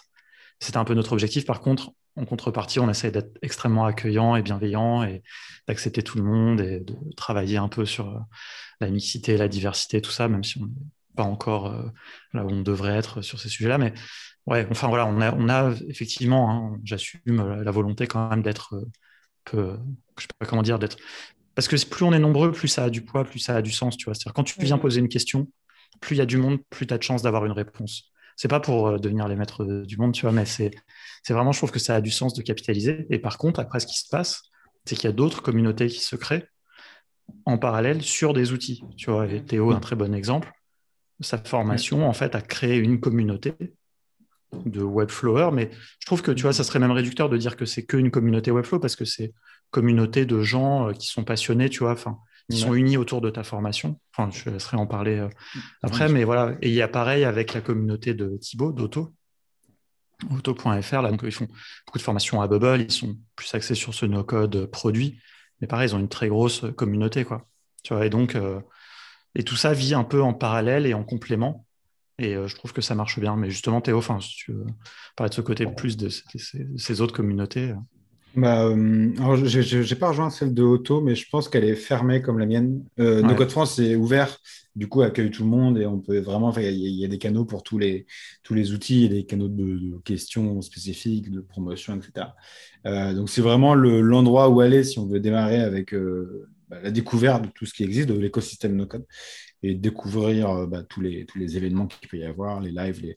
Parce n'y a, pas que des événements euh, brandés No Code France, hein. il y a des, événements autonomes qui apparaissent un peu partout, de plus en plus, et dont la promotion se fait aussi bah, par, tout le monde sur, sur ce Slack-là. Euh, mais en effet, oui, euh, bah, du coup, côté, avec la formation, tous les, les inscrits à la formation ont un Slack dédié. On est sur un Slack, le Slack de Init, où euh, bah, c'est pareil, on a des questions liées à la formation, des questions liées à Webflow, ou alors moi, même moi ou d'autres vont, répondre. Je pense que c'est globalement le même fonctionnement hein, du côté de Auto. Euh, donc c'est un Slack qui est dédié à un outil, mais on, y parle de tout, on y parle de ressources pour du design, parce que Webflow et le design, c'est très très lié. Donc on y, transmet des ressources sur le design, on y transmet des, informations clés, des... chacun y partage son projet, c'est assez varié et euh, je pense que c'est ce qui va quand même naître au fur et à mesure, il va quand même y avoir des outils un peu majeurs. Je pense pas qu'il y a un, Slack euh, de Rick, un Slack Card, un Slack London, euh, peut-être que ça existe et que j'y suis pas, hein, mais, mais, Pas en français en tout cas, je pense pas. Ouais, voilà, c'est ça. En fait, c'est des, des Slack qui sont liés à la marque, alors que là, on a un Slack qui est lié à une formation dans une langue spécifique. Donc, ça fait quand même des cercles plus réduits. Euh, mais ça va, ça va naître, c'est sûr. Des, des, c'est des une communauté euh, Notion France, par exemple. Oui. Je pense que ça, c'est le meilleur exemple d'une communauté qui est associée. Les gens sont mm. des ambassadeurs officiels de Notion, mais ils ont créé une communauté qui n'est pas officiellement Notion, qui est Notion France. Ils ont un Discord. Euh, ils ont, enfin voilà, c'est ça, c'est la première qui est vraiment liée à un outil. Mais sinon, je, Théo a raison, je trouve. Enfin, je pense que c'est la bonne approche, c'est de faire plutôt des communautés qui soient liées à un, ADN d'un projet, d'une personne. Enfin, d'une formation, quelque chose comme ça, ou comme auto, c'est un peu plus, un peu plus large, et, euh, et, que No Code France soit un peu le truc générique pour là où il y a les outils. enfin, parce que c'est encore une fois, hein, c'est vraiment ce truc de monde, c'est-à-dire que quelqu'un demain qui veut faire un, un, Slack Webflow, possible. Hein. Enfin, je veux dire, il n'y aurait pas, moi, j'y verrais aucun problème. Enfin, les gens de Notion France, par exemple, on est proches, je les ai invités, on a collaboré ils animent un peu le, channel Notion sur, sur le Slack. Quelqu'un qui voudrait faire un truc à part, il n'y a pas de problème. Mais c'est juste que c'est dommage parce que là, actuellement, sur le channel Webflow de, de No Code France, il y a, je ne sais pas, 500, 600 personnes, peut-être plus. Tu vois, donc ça fait déjà une masse critique en fait. Donc c'est dommage, toi tu vas commencer à faire un truc où il y aura 10 personnes, il n'y aura pas de réponse, il n'y aura pas d'échange, quand il y a déjà un endroit où il y a plein de gens. Et je crois en tout cas qu'on a réussi à garder ça à peu près bienveillant. Je ne sais pas combien de temps on arrivera, plus il y a de gens, plus c'est difficile. Mais nous, on est aussi euh, nombreux. On se pose beaucoup de questions sur la gouvernance. On veut euh, plus impliquer euh, tous les utilisateurs dans la gouvernance, pas que les 10 ou 12 admins qui y a actuellement.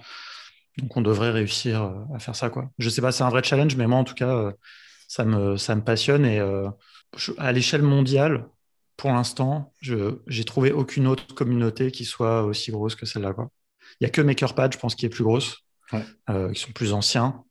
Euh, mais ils fonctionnent pas pareil en fait. Ils ont euh, dissous leur Slack et ils fonctionnent dans un autre modèle. Enfin, c'est un peu différent. Mais sinon, il y avait une communauté qui s'appelle No Code Founders qui s'est lancée euh, à peu près en même temps que nous, qui est internationale. Bah, ils ont moins de membres. Enfin, sont, moins animés, mais parce que le gars est resté tout seul. Il a essayé de faire payer les gens. Enfin, et je, sais pas une critique. Hein, il, a, raison. Hein, c'est son, son projet. Mais donc voilà. Donc je sais pas. Moi, c'est vrai que j'ai une petite, un petit challenge personnel, mais j'ai envie de faire un, je sais pas comment dire, que ce soit un truc un peu euh, un cas d'école de création vraiment d'une communauté no code de zéro autour d'un bah, d'une langue, hein, parce que après c'est pas juste un pays en fait. C'est pour ça que j'aime pas trop le nom qu'on a choisi, mais il y a aussi des mm. gens des Belges, des Canadiens. Et voilà, j'aimerais bien. Euh, c'est pour ça aussi qu'on a ces, médias à côté, on a un site web, on a le, le Twitch. Euh, voilà, je sais pas. J'aimerais bien que ça fasse école. Et moi, mon rêve, même, c'est qu'il y ait une fédération de communautés comme ça, avec mm. la même en espagnol, la même en allemand, etc. Mais Bon, voilà, là, c'est, je commence à, divaguer un peu. mais vision long terme. Voilà, mais on, verra. C'est, pas évident, en fait, tout ça aussi, aussi à cause du confinement et tout, enfin, de, la situation actuelle. Mais euh, je compte bien euh, repartir à arpenter euh, l'Europe et, le monde sur ces sujets-là. Quoi. Évangéliste du no-code. Exactement. Exactement. Voilà, écoute, euh, on suivra les messes. Hein. le pèlerinage. Bah, bah, sur Twitch. ça. exactement. C'est ça commence sur Twitch, les messes. Oui, bah, euh, tous les lundis, euh, à la place du dimanche. c'est ça, exactement. Non, mais c'est bien parce que c'est très informel, tu vois. Moi, je trouve ça chiant, les podcasts, tu sais, c'est vachement les questions les unes après oui, les alors, autres. Pour le coup, on vous a posé plein de questions qui n'étaient pas prévues. en plus, on aime bien parler de, on aime bien parler de tout ça. Donc, euh, si vous ne nous arrêtez pas. Euh, donc, on, a parlé un petit peu de, communauté. Comment ça marche bah, Ça, c'est plus le côté consulting. Comment ça marche en termes de clients? Est-ce qu'il y a une appétence? Est-ce que c'est encore trop tôt? Parce qu'en général, euh, quand un client vient, vient nous voir, il a une idée de techno, mais c'est une techno dev, justement, en front, mm. en back. Et par contre, euh, est-ce que, euh, enfin, vous de votre côté, euh, vous avez des clients, des PME ou même grands comptes ou peu importe, qui s'intéressent justement au no-code Est-ce que c'est quelque chose que vous, dont vous leur parlez, vous? Je ne sais pas. C'est quoi un peu vos cas d'usage là-dessus? Je laisse Théo répondre parce que nous, on ne fait pas du tout de prestations. En fait, on fait que de, que de la formation. On ne fait pas de conseils, d'accompagnement. Donc, on n'a pas vraiment de clients comme ça. Oui, il y a eu un peu un, gros changement, je dirais courant 2019. C'est là l'année où j'ai plus ressenti. Où avant, je faisais la promotion des outils. Un client venait me voir, me disait bah, voilà, j'ai besoin d'un site. Euh, ok, cool. Euh, bah, du coup, moi, je bosse avec Webflow. Donc, voilà ce qu'est Webflow, voilà comment ça fonctionne, ce que vous aurez. Et, euh, courant 2019, je pense qu'elle a été l'année charnière parce que si je me souviens ils ont fait leur première levée de fonds fin 2018.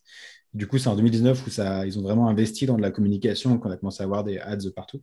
C'est à ce moment-là où, c'était quand même un des outils qui faisait le plus de communication au grand public. Et du coup, j'avais beaucoup de clients, majoritairement des, PME ou des startups, qui venaient me chercher pour du Webflow.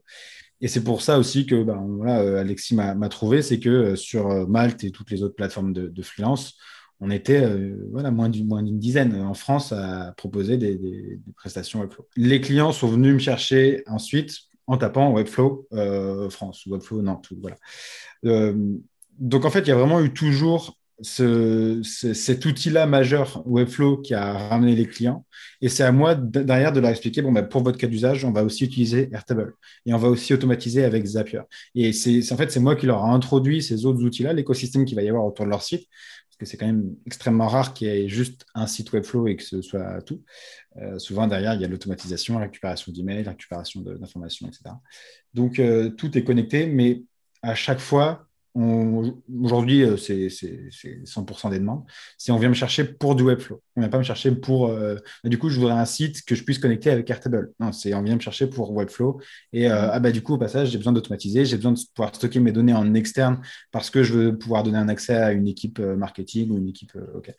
Euh, et du coup, bah, c'est moi qui leur ai introduit. Bon, bah, dans votre cas d'usage, on va avoir cette phase-là de OK, Airtable, Zapier. Donc, il y a toujours un, outil phare qui vient, euh, qui vient ramener les clients. Mais euh, bah, par exemple, un cas d'usage que, je trouve très compliqué à estimer au début, et je, trouve que c'est une contrainte, enfin, c'est un truc sur lequel j'ai encore énormément de mal. C'est au début des projets, donc le client vient de voir et te dit bah, j'ai un site, voilà, j'ai tant de pages, OK, grosso modo, on sait combien ça va coûter pour tant de pages.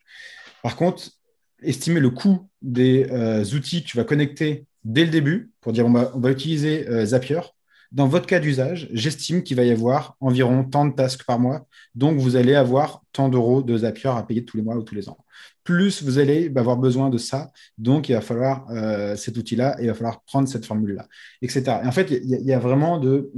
très facilement, aujourd'hui, je peux leur dire bon, votre site, il va vous coûter tant. En hébergement, ça va vous coûter tant. Mais par contre, vos actions qu'il y aura autour, l'écosystème no-code qu'on va utiliser, il faut le prendre en compte. Ça va coûter ça, plus ça, plus ça, plus ça, dans votre cas d'usage. Mais si demain, vous avez plus de demandes, il bah, faut savoir que votre Zapier va augmenter, vous aurez plus de tasks, donc vous allez passer en formule supérieure, etc. Et je pense que c'est la partie où aujourd'hui, c'est un peu plus technique. Alors, je dérive un peu de la question, mais euh, je pense que c'est un point sur lequel il faut alerter pas mal de freelance. Euh, quand, vous quand allez parler des outils no-code, ça va être très compliqué d'estimer euh, directement les coûts de, ces actions-là. Parce que vous ne connaissez pas l'entreprise, donc ça va être euh, pratiquement impossible. Mais tu vois, c'est marrant parce que quand tu t'es présenté au début, enfin, désolé, hein, je vais faire une question ici, euh, je vais poser une question.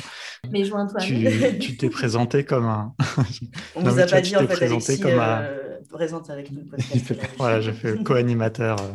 Non, mais parce que en fait, je le remarque en même temps là que, que, tu dis, tu vois, c'est tu, tu, te présentes comme designer, développeur Webflow, mais en fait, j'ai l'impression que ton activité de production, de prestation, elle est presque no code en général, c'est-à-dire que tu accompagnes tes clients plus loin que juste la réalisation de leur site web, mais aussi euh, les automatisations, etc. Quoi. Il y a un côté un peu plus. Euh, et je pense que c'est ça, tu vois, même si les gens viennent te chercher euh, pour Webflow, toujours, mais à terme, c'est parce que c'est mm. aussi une question de branding enfin, personnel et de ta boîte. Tu, vois, tu pourrais te présenter comme une agence no code.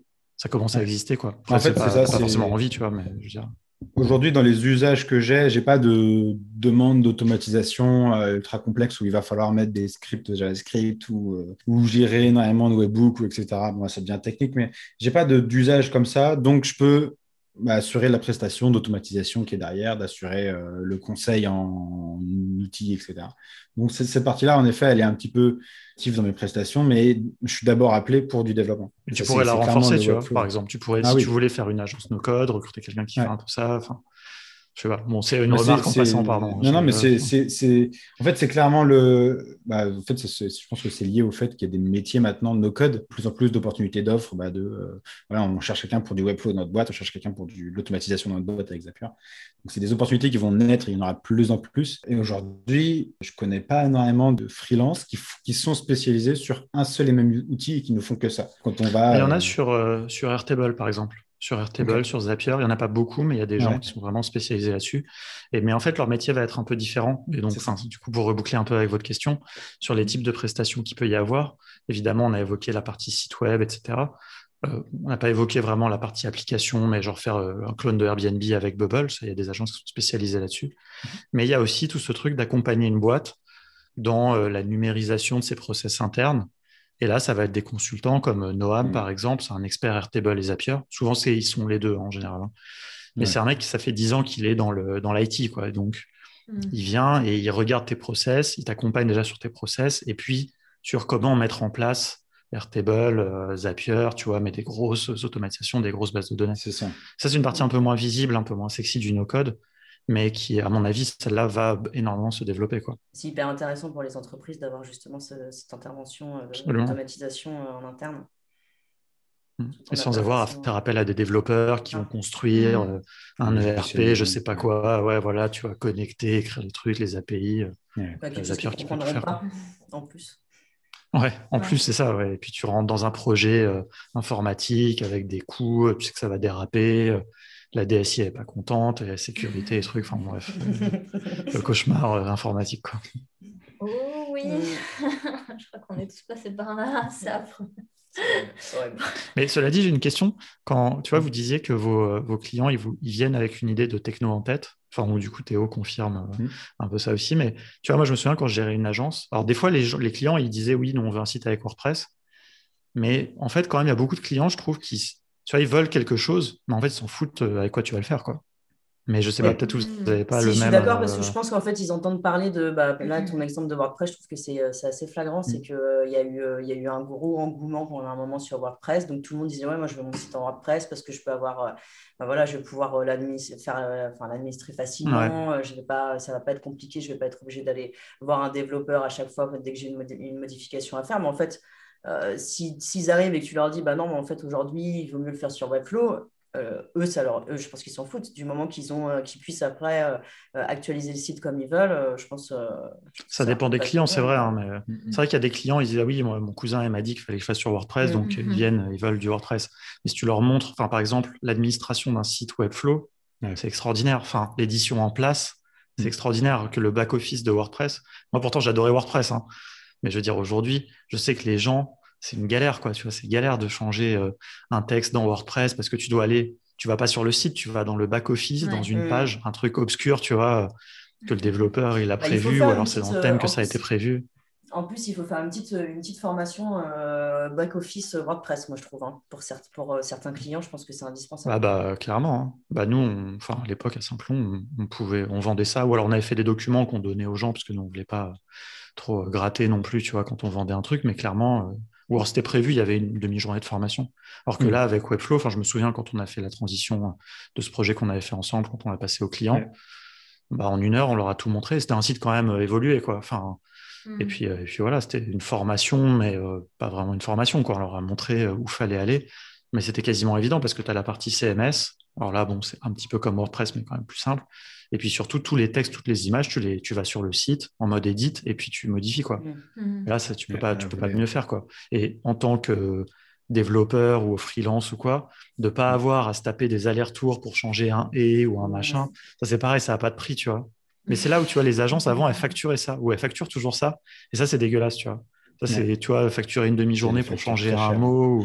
Mais c'est voilà, pas, pas, dégueulasse que pour le, le client, hein. c'est dégueulasse pour le designer qui doit faire cette ah, modif aussi. Bien sûr, mais tu vois, il y en a un qui est payé, quoi. Il y en a un qui est payé ou qui est. Ah non, les designers aussi, c'est pareil, tu vois, parce que c'est souvent c'est les développeurs, parce que designer, il y a un truc un peu injuste, tu vois, où tu sais, on va vous demander de changer des textes, des images, des couleurs, des typos, tu vois, les gens ils se disent ouais, mais c'est facile, tu vois, pour. Quand tu es développeur, hein. Ouais, voilà, tu vois. Quand tu es développeur, tu as moins ça parce que tu sais, les gens, c'est du code, c'est obscur. Ils, ah, ça, je sais pas faire, vraiment, tu vois. Donc, euh, bon, ils essayent toujours des fois de te dire aussi c'est facile, mais quand même, quand tu leur dis non, tu sais, ils n'ont pas le choix, tu vois. Alors que tu sais, le, design, les trucs graphiques, tu sais, les gens ont l'impression que tu, dessines, tu vois. Tu es, là avec ton pinceau dans les cheveux et tu vois. Genre, mais, ça, on ton crayon, je comprends pas. Euh, j'ai une souris. Ça, on, l'a un peu, je trouve, avec le no-code quand même. Euh, enfin, moi, j'ai beaucoup de, remarques de euh, ouais, mais tu fais du Webflow, euh, c'est brandé partout, que c'est facile, que tu as un site en quelques heures. Mm. Du coup, bah, ta modif, ça peut pas te prendre autant de temps. Et du coup, tu dis, bon, bah, c'est pas grave, on va pas bosser ensemble. Enfin, si mon devis correspond pas, il le fait lui-même. Il dit, ah, mais en fait, si, toi, je galère, ça prend du mm. temps. Et, voilà. Bah Ou alors, j'ai fait une modification et ça s'est modifié sur toutes les pages. Oui, parce que c'est le principe de classe, etc. Et du coup, là, tu es obligé d'expliquer les principes techniques. Et c'est à ce moment-là qu'il comprend que bah, ouais, la moindre modification, tu as, faire un site en quelques heures, oui, ça arrive quand euh, ton site il est simple, quand euh, tu es habitué à utiliser l'outil. Mais de base, euh, concevoir un site, ça va quand même te prendre du temps. Ça va prendre moins de mm. temps que si tu devais le développer, taper tout le CSS, tout le HTML dont parlait Alexis.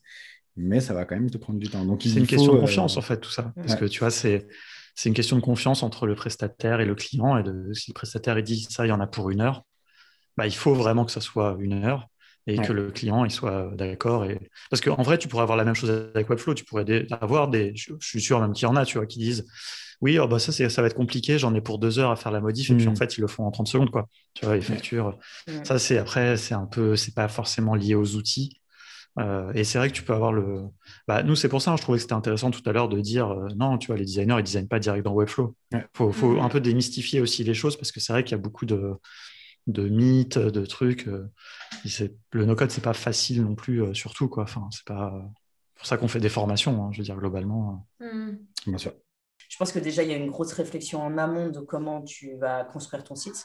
D'où l'importance de le designer avant euh, bien nickel et d'être sûr du design. Et ensuite, dès que tu as ton design, il, va, il faut vraiment le décortiquer, décortiquer ton design pour pouvoir le mmh. reconstruire dans, mmh. dans Webflow. Et, et c'est pas si, c'est vraiment pas simple. Il faut le décortiquer avec la logique euh, du web, des sections, des choses mmh. comme ça, qui sont peut-être pas comme ça que tu l'as fait dans, dans, Figma, mais par contre, tu vas devoir l'implémenter. Mais ça, c'est que l'expérience, enfin, ça s'apprend déjà, et puis après, plus tu fais, plus ça devient logique. Mais c'est un métier en soi. Quoi. c'est ça. Quel conseil vous pourriez donner euh, pour euh, quelqu'un qui a envie de se lancer dans le, dans le no-code et qui n'y connaît rien? Genre, euh, j'ai envie de. Voilà, par où je commence Ça fait un peu. Papa, comment ça marche C'est quoi cette bouteille de lait En fait, c'est un peu en réaction aussi à vos formations, euh, Alexis, euh, de contournement, où il y a le, côté ceinture jaune, ceinture rouge. Les outils, en fait, euh, nos codes n'ont pas le même niveau dans le sens où il y a des outils qui sont beaucoup plus compliqués et d'autres beaucoup plus accessibles. Ouais, non, non, mais c'est une bonne question. En fait, c'est juste, je souris un peu dans le sens où c'est difficile de répondre sans faire d'autopromo, tu vois, parce que nous, c'est vraiment le sujet sur lequel on travaille, tu vois. Franchement, je pense qu'un bon point de départ, c'est, enfin, il faut se renseigner. Il n'y a, a, pas vraiment de bonne réponse parce que ça dépend du projet. Mais tu vois, je pense qu'un bon moyen, c'est de regarder notre webinar euh, ou d'assister à un webinar. Euh, Erwan en fait régulièrement, tu vois, en 40 minutes, une heure, on, parcourt un peu le no-code, qu'est-ce que c'est, quelle est la démarche, justement un peu ce, panorama. Après, on a notre formation gratuite où on explique justement un peu comment choisir ces outils. Et en fait, comment choisir ces outils, c'est aussi un peu une euh, une excuse pour parler des, différents outils qui existent, mais tu vois, inciter les gens à la réflexion un peu, il n'y a pas de réponse euh, magique, quoi. Ça va dépendre de ton projet, mm. de qui tu es, de ton background, de ton budget, etc. Quoi. ce qu'on évoquait tout à l'heure. Et puis après, nous, on a designé une formation d'initiation qui est vraiment euh, faite pour ça, quoi. Donc, euh, Ouais, après venir sur le Slack aussi, c'est une bonne, une bonne manière. Il, y a, voir. il y a plein de. ouais, voilà, non, mais, après, c'est vrai sur que. Le Slack, il y a beaucoup d'informations euh, hyper. On est là pour ça. Hein. Il y a un channel sur le Slack et comment, comment faire en no-code, je crois, un truc comme ça. Ouais. Pour voilà, si tu as des questions euh, quand tu débarques. Après, moi, je trouve que c'est mieux, avant de débarquer, de s'être un peu renseigné. Parce que déjà, ça montre une certaine volonté. Parce qu'il y en a aussi, hein, malheureusement, ils viennent sur le Slack, ils posent une question, on ne les revoit jamais. Tu vois, c'est faut venir et puis participer. L'idéal dans les communautés comme ça, c'est même, avant de poser une question, c'est de répondre à des questions, quoi, de s'impliquer un peu, de venir. Mais après, voilà, on a, enfin, sans parler de nos formations payantes à, Théo, à mm. nous, mais on fait le podcast, on fait des vidéos YouTube, euh, donc sur la chaîne Contournement, là pour le coup de YouTube, on a plein de vidéos gratuites où on parle plein d'outils. Enfin voilà, il y a plein. Euh, il commence à y avoir pas mal de contenu en français et il y a tout aussi tout ce que font nos amis d'auto qui sont pareils aussi quand même, mine de rien, euh, aussi pas mal portés sur l'évangélisation. Ils ont leur propre message, hein, ils ont leur style.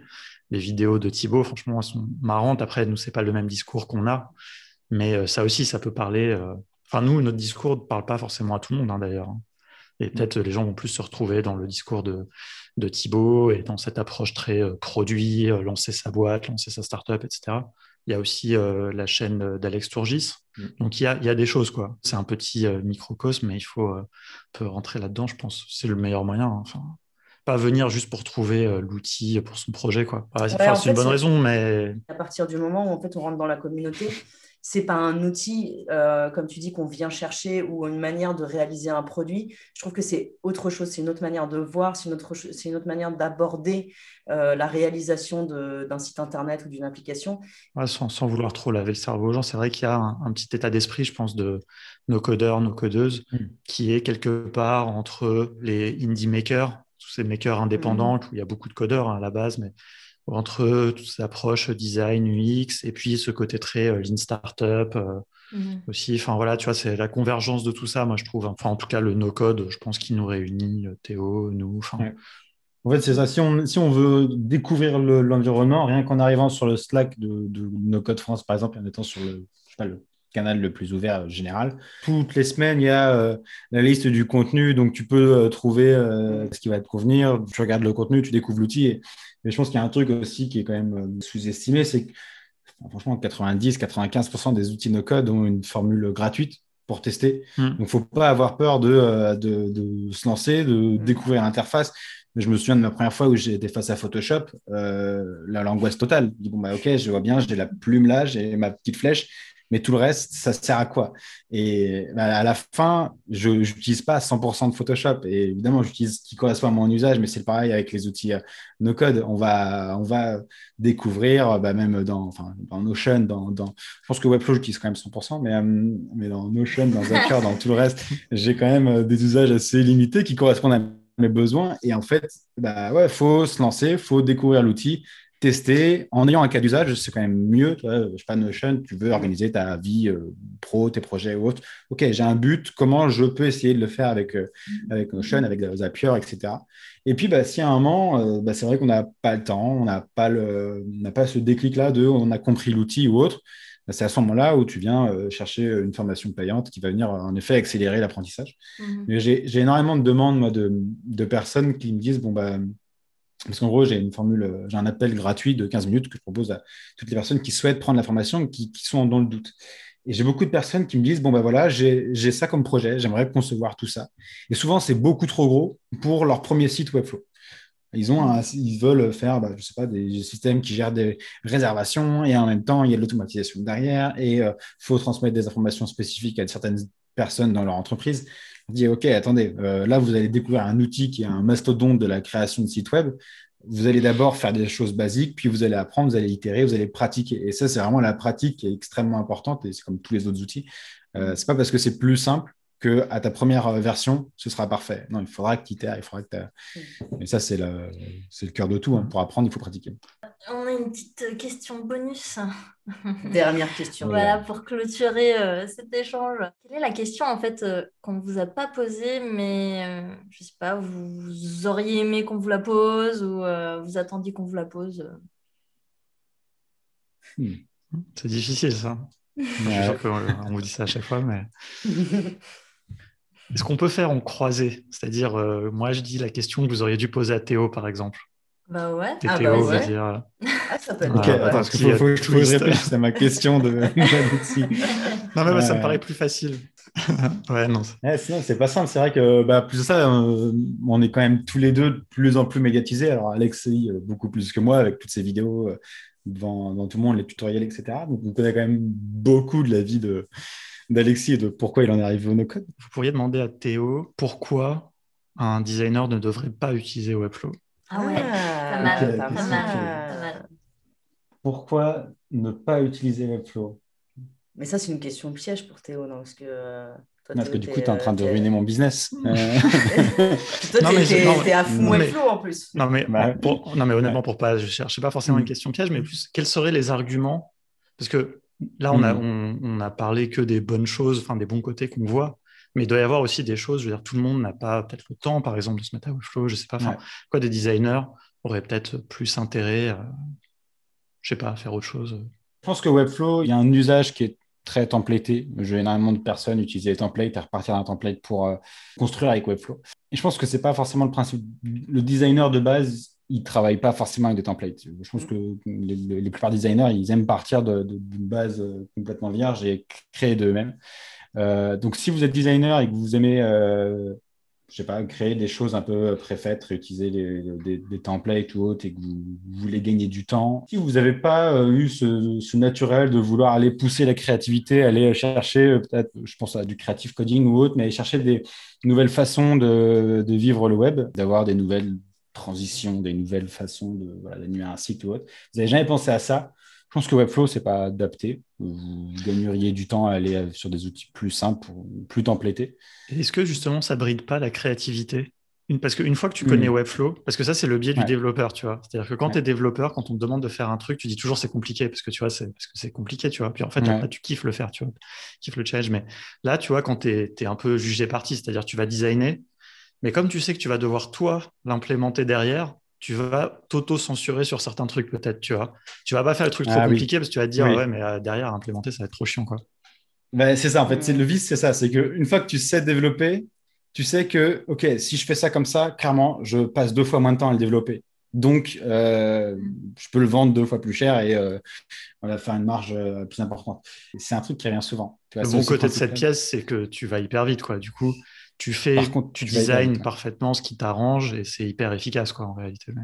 Je suis pas hyper fan euh, de, de la notion d'expert euh, toi d'un outil expert Webflow, expert Bubble, etc.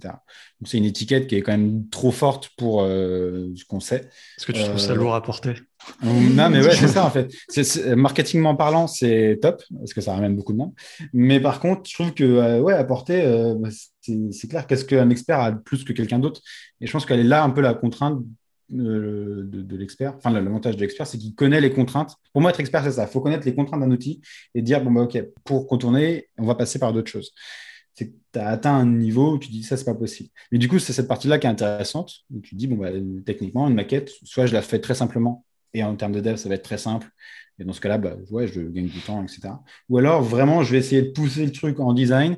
Je vais essayer de pousser les animations. Je sais qu'il y a un moment où Webflow va me brider, mais du coup, je vais avoir de l'intérêt à aller euh, chercher sur Internet des librairies JS pour me compléter ça. Je vais aller euh, chercher à collaborer avec euh, bah, des devs ou autres pour répondre à un besoin technique ou purement visuel. Ça, c'est un très bon point, d'ailleurs ce côté aller chercher des devs pour compléter. On n'a pas mhm. vraiment parlé de la collaboration, développeurs, no codeurs, etc. Mais ça, c'est un bon point, tu vois, en fait, de se dire, bah, il faut pas se mettre de, en tant que designer, tu te mets pas de limite. Parce que même si c'est toi qui dois le faire en Webflow, tu as toujours cette possibilité. Et en plus, là, c'est valorisant parce que tu vas aller appeler un dev sur un truc vraiment pointu qui, euh, si, si, ça lui plaît, tu vois, ça va l'éclater de faire ça. Et là, il y a une belle collaboration, quoi. Et à la fin, tu as, as, dépassé les limites de Webflow et tu as fait un truc super, quoi.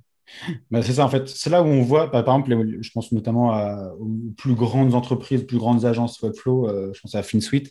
FinSuite, en fait, ils, eux, ils explosent. tous leurs sites sont vraiment euh, incroyables et techniquement et visuellement. Mais parce que derrière, il y a une vraie surcouche JavaScript, une vraie surcouche de développement qui est appliquée. Et eux, ils proposent énormément de contenu anglophone gratuit euh, autour de ça, des librairies, des petits morceaux de code, etc., pour faire des actions spécifiques.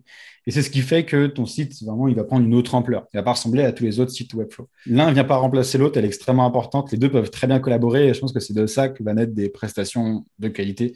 Tu vas pouvoir euh, faire des sites classiques plus rapidement, mais ajouter la surcouche et donc avoir quand même une offre qui est plus intéressante qu'une agence qui en face aura euh, une équipe de dev front, de dev back et puis euh, de creative mm. coder. Mm. Du coup, les, tous ensemble vont mettre plus de temps à faire la prestation. Euh, contourner la question, j'ai envie de dire.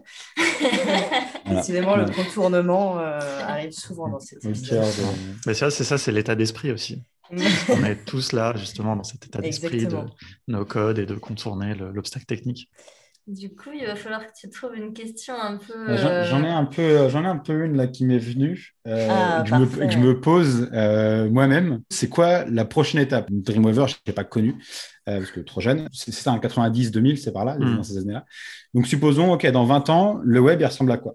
Est-ce qu'on est encore dans bah, des interfaces visuelles où on vient développer, euh, ou alors bah, on, a notamment, je pense à du GPT-3, on a euh, du machine learning, on a, euh, on a plein de systèmes qui permettent pratiquement de générer des, interfaces ou des réponses. Dans 20 ans, le web, il ressemble à quoi? Ou l'automatisation, ça ressemble à quoi?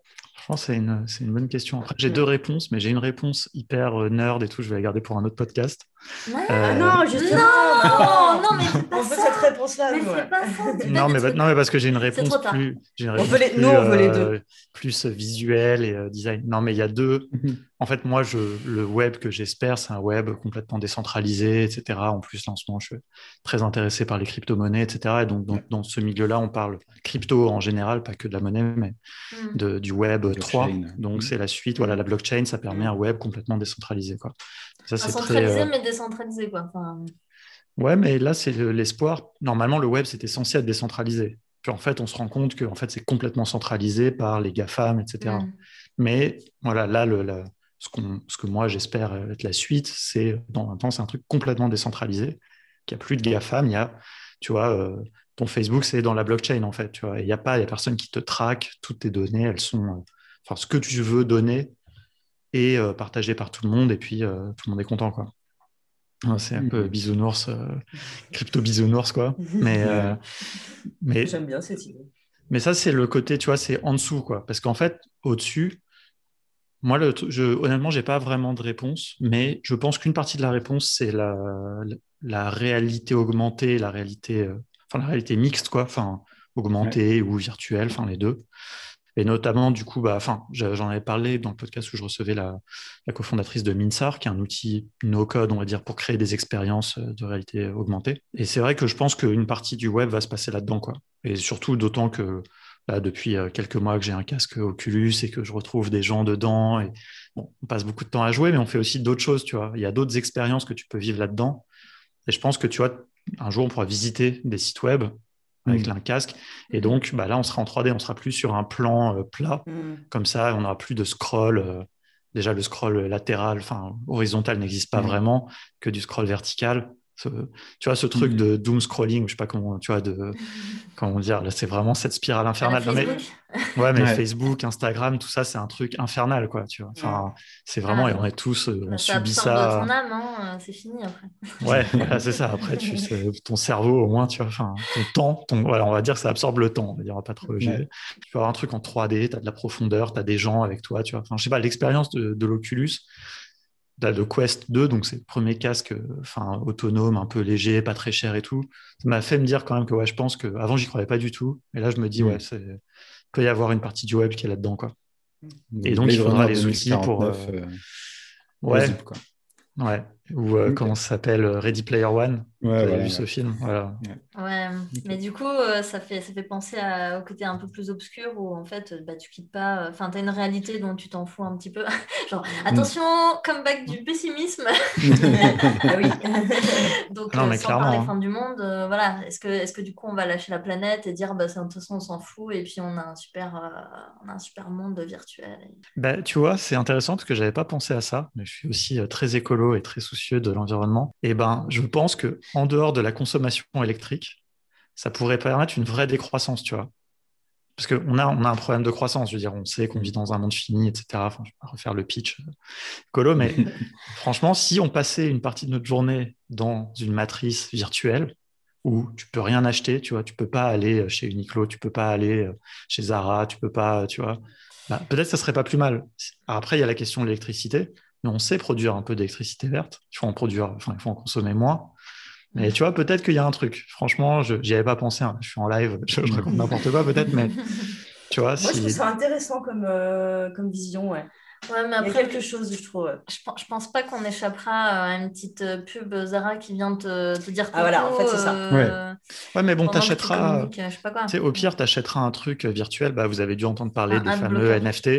Ouais. Euh, le truc, c'est le gros buzz du moment. Bah voilà, Mm. tu achèteras ça. Alors, effectivement, c'est un peu un désastre euh, environnemental parce que ça consomme beaucoup d'énergie, mais ça, ça va s'améliorer. Mais si on ne parle pas de ce truc-là, au moins ce truc est pas tangible. Et donc, tu n'as pas un avion qui est venu euh, du, du Brésil avec euh, ton Mm. caoutchouc, qui l'a emmené en Chine où ils ont mis le coton. Et à la fin, c'est arrivé chez toi et tu as acheté une paire de baskets, tu vois, hors de prix parce qu'en fait, ce que tu as payé surtout, c'est le marketing de Nike. Quoi. Et euh, l'empreinte carbone de ça carbone, est- est terrible, quoi. Mais bon, Euh, voilà, là, on, on a- on est parti dans un autre podcast. Non, Ouais, après, moi, ces mais sujets, le- ça m'intéresse tout autant que pour le, la low-tech, en fait. Ouais, ça j'avoue. m'intéresse. euh, Ouais, non, mais franchement, pour le coup, le sujet des low-tech, euh, hyper intéressant, mais je ne le maîtrise pas, pas spécialement. Il y a un sujet, je pense. Mais bon, là, on a dérivé complètement de, la question. Nous, on aime, bien le, on aime bien dériver un petit peu. On dérive à chaque fois à la fin du politique, de l'écologique. On a fait un petit boulga de crypto, NFT, réalité virtuelle. On a mis pas mal de buzzwords plus euh, l'écologie en, soutien. Euh. on a bah, parlé de Twitch au début. Euh, ça va être parfait pour notre référencement quand on va écrire le résumé de l'épisode. Merci beaucoup. on va mettre plein de, plein de hashtags là, pour que ça, c'est clair. Mais non, par contre, ça peut. Enfin, moi, je le retiens pour un autre débat, hein, si mm. jamais. aussi si on arrive à le cadrer, si vous êtes chaud, hein, il y a, peut-être moyen de partir bien loin. Mm. Enfin, en tout ah cas, bah, Format soirée. oui, c'est ça, plus, là, on fera plus de cadré. Yes. Bonne idée. C'est vraiment top. Euh, moi, je suis ravie que vous ayez euh, bien voulu euh, venir parler de tout ça. C'est trop, trop cool. Ben, merci de nous avoir invités. Ouais, merci. Vous hein. voyez, on, est toujours partant pour en parler, surtout bah, dans une bonne atmosphère aussi. C'est ça qui est important. Quoi. Merci d'avoir écouté le rendez-vous design. Si vous avez des questions ou des commentaires, n'hésitez pas à nous les écrire sur notre Instagram, at le rendez-vous design, dans le post de l'épisode.